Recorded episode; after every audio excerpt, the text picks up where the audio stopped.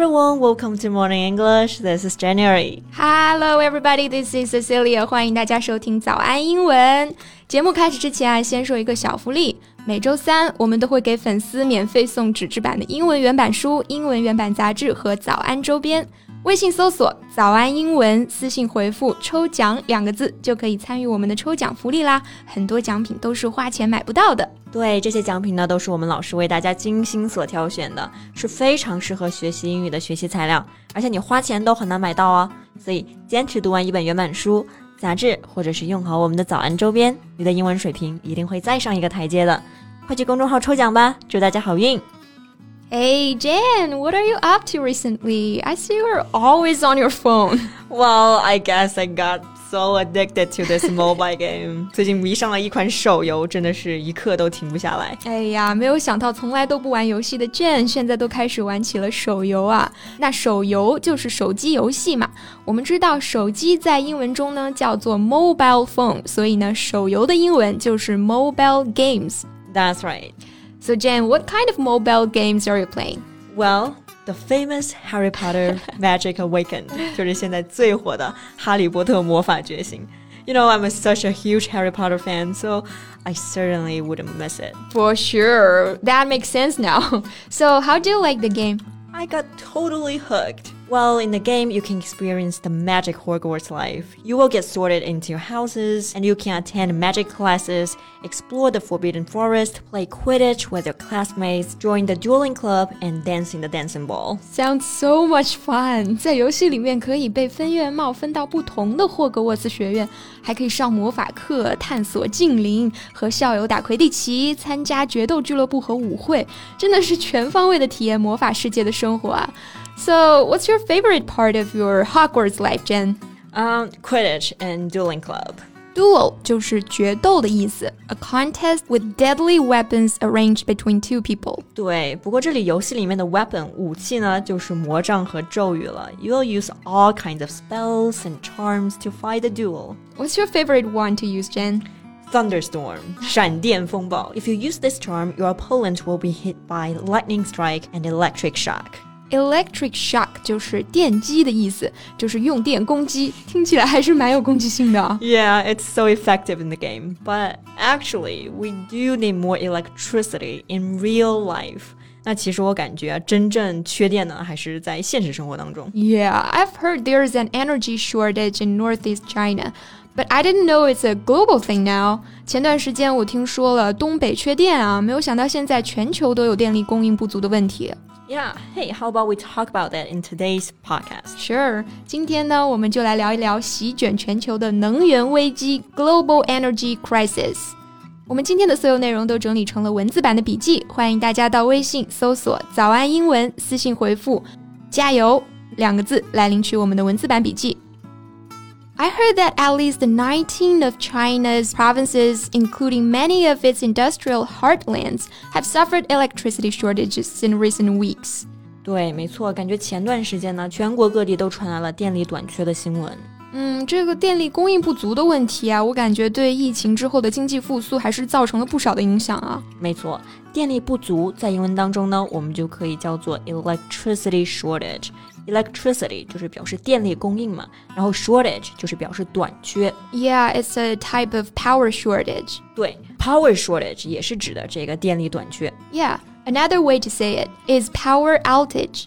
Outage 这个单词呢，意思就是断供的意思。An outage is a period of time when the electricity supply to a building or area is interrupted. Yeah, so in general, it's an energy crisis. 没错。 Energy crisis，也就是能源危机。那我们开头就提到了，这场能源危机呢，不仅仅是发生在了国内，而可以说是席卷了全球。Sounds like the world is in the grip of a power crisis。对，那其实这里用到了一个非常好的表达，in the grip of something。grip 这个单词呢，本意是紧握、抓紧的意思。in the grip of something 就是表示受到某物的深刻的影响。特别是指的那种不好的影响、无法控制的不利的局面。Right, be in the grip of something means to be in a difficult or unpleasant situation. Yeah, like global energy crisis. For example, lights go out in Lebanon as the biggest two power stations shut. 比如说，在黎巴嫩这个国家，最大的两座发电站停工了，导致整个国家都陷入了黑暗。嗯，我们要注意啊，这里的 go out 不是指的出去的意思。这个动词词组呢，跟 lights 灯搭配的时候呢，指熄灭。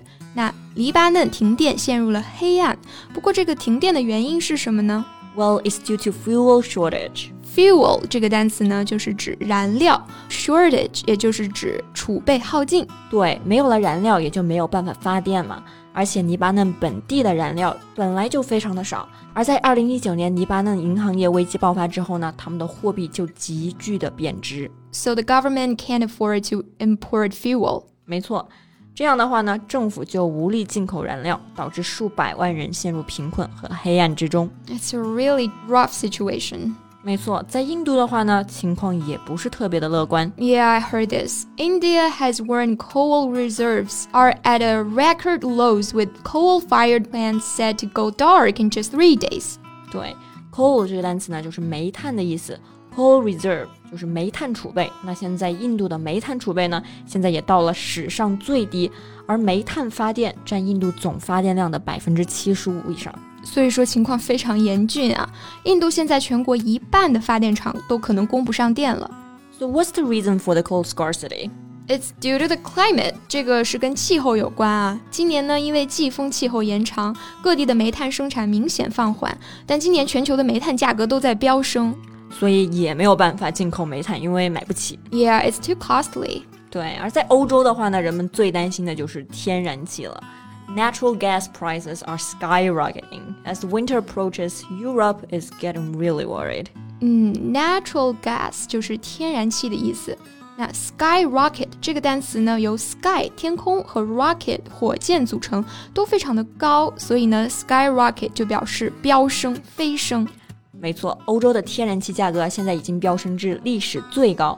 And in winter, it will probably get worse when more energy is needed to light and heat homes. 可以想象入冬之后啊，发电和供暖系统需要更多的燃料，那到时候情况会更加的艰难。是的，那欧洲的这场天然气危机呢，也正在向美国蔓延。We can see that each country has its own reasons for energy shortage, but they are also affecting one another mutually. 是的，每个国家能源供应不足，可能都有自己的原因，但是连起来，整体来看呢，他们彼此之间又是相互影响、相互作用的。嗯，所以说啊，人类命运共同体的这个说法还是非常有道理的。Exactly。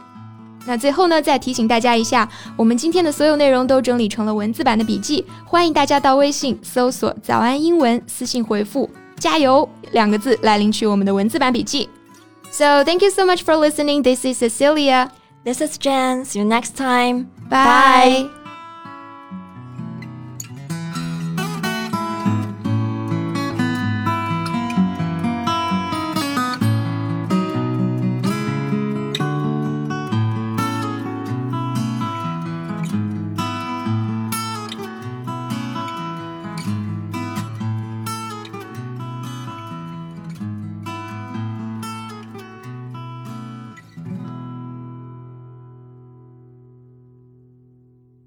This podcast is from Morning English. 学口语就来早安英文。